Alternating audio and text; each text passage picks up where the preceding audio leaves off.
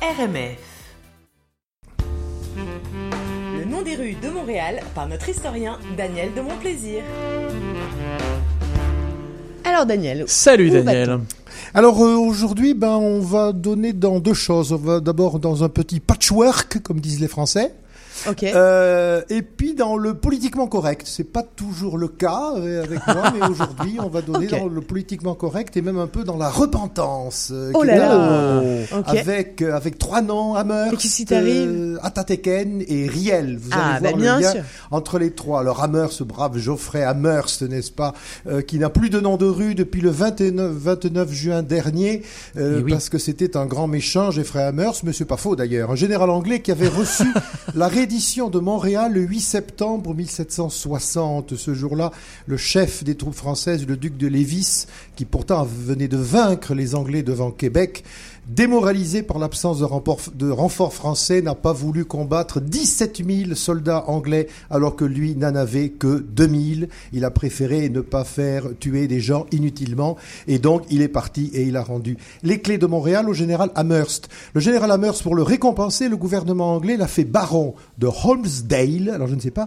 mais surtout ce qui est assez étonnant, baron de Montréal, car c'est le seul baron de Montréal de toute l'histoire du Canada. Ah oui il n'y avait pas de baron de Montréal avant et il n'y a pas eu de baron de Montréal après. Alors Amherst, il est mort physiquement en 1797, mais il est mort moralement en 2013 puisque il s'est rendu coupable d'avoir fourni des couvertures empoisonnées aux Amérindiens pour leur transmettre la variole. Donc oui, franchement, c'était pas un personnage recommandable. Et là, je suis d'accord. Merci Madame le maire d'avoir supprimé le nom de la rue, euh, le, le nom du général Amherst d'une rue de, de votre ville et de l'avoir remplacé par Atateken. Alors la prononciation est difficile. Atateken, c'est pas un personnage, c'est mieux que ça. C'est un mot d'origine Mohawk. Alors Ouais. les Mohawks, c'est ceux qui auraient occupé Montréal avant l'arrivée des Européens. Mais c'est une question controversée. Peu importe, en langage Mohawk, Atateken, ça veut dire fraternité. Et c'est quand même bien qu'il y ait à Montréal une rue de la fraternité avec un nom amérindien. Donc c'est vrai, c'est un choix judicieux.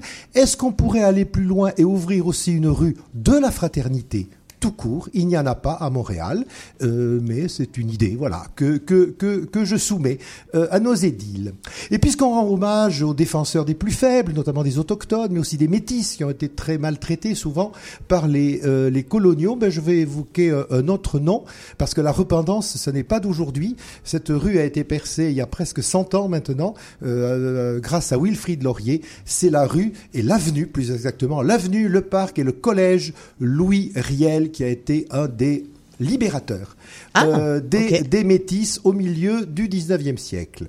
Alors Louis Riel, bon, il est né en 1844 à Saint-Boniface dans ce qui s'appelait la colonie de la Rivière Rouge et qui est devenu aujourd'hui le Manitoba. On va voir d'ailleurs qu'il est responsable de la création du Manitoba. Aujourd'hui, Saint-Boniface est un quartier de Winnipeg. En 1867, donc il est tout jeune, il a 23 ans, il s'oppose assez violemment hein, aux arpenteurs venus de l'Est, des, colons assez arrogants qui viennent quadriller les terres et les distribuer donc à des, à des aventuriers européens sans, dans le mépris total des autochtones et des métis qui vivaient déjà là. L'un d'eux, d'ailleurs, particulièrement violent, certain Thomas Scott, ben, il est arrêté par les troupes de Riel, il est jugé sommairement et puis il est exécuté, ce qui quand même provoque une énorme émotion. Le gouvernement canadien de l'époque est relativement intelligent parce qu'au lieu de simplement réprimer ce mouvement, il combine carotte et bâton.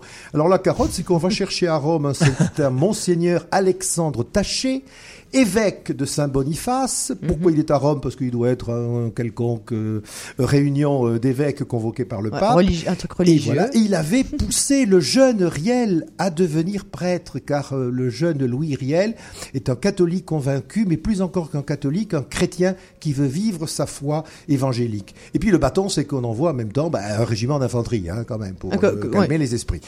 mais alors ce monseigneur Taché, c'est ça qui est intéressant dans l'affaire Louis Riel, il revient à toute allure de Rome, enfin il n'a pas pris l'avion, hein, on est en 1867, il revient à toute allure de, Rome et euh, il propose au nom du gouvernement canadien aux révoltés de, la rivière Rouge une amnistie générale contre l'arrêt de la rébellion et la création d'une nouvelle province autonome. Le 12, c'est ainsi que le 12 mai 1870 naît le Manitoba, qui en langage, alors excusez-moi, Assi, Assiniboia, Ok. Pas au facile. nom des autochtones de la Oui. région, veut dire le Dieu qui parle. Le Manitoba, c'est le Dieu qui parle. C'est joli quand même. Ah Et alors, du coup, ben, les soldats se retirent sans avoir attiré. La paix est faite.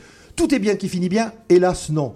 Riel, lui, préfère se réfugier aux États-Unis. Il n'est pas sûr qu'on ne le poursuive pas. Il a quand même tué quelqu'un. Hein bon, voilà.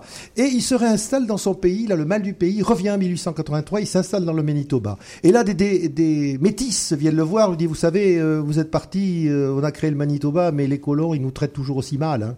Résultat, ben, en 1885, un nouveau soulèvement se produit. Et cette fois-ci, le gouvernement canadien, il a beaucoup, beaucoup, beaucoup moins envie euh, de concilier les gens qu'autrefois. La répression est assez dure. Riel est arrêté.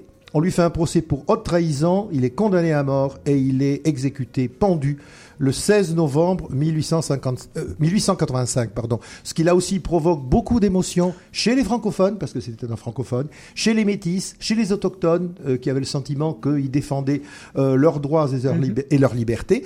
Et c'est Wilfrid Laurier qui, lorsqu'il devient Premier ministre en 1896, décide de réhabiliter Louis Riel en disant sa rébellion, certes, était cruelle, mais elle était juste parce que nous n'avons pas le droit de traiter ces gens-là comme nous l'avons fait. Voilà, de sorte que Riel a été réhabilité. Il a aujourd'hui l'image d'un justicier, l'image d'un libérateur, l'image d'un défenseur des opprimés, et il a sa rue à Montréal, dans le quartier de là, je crois, qui s'appelle, c'est un quartier que je ne connais pas du tout, qui est le quartier de la Longue Pointe. C'est au-dessus, de- c'est au nord du, du jardin botanique. D'accord. Voilà. Ok. Ah. Longue pointe. Écoute, merci beaucoup pour toutes ces informations sur Riel. Donc, du, coup- du coup, Riel, on, on peut avoir changé d'avis sur lui et euh, aujourd'hui de façon éclairée. Exactement. Ok. Merci beaucoup, Daniel. Merci. C'était Les Noms des rues de Montréal par Daniel de Mon Plaisir.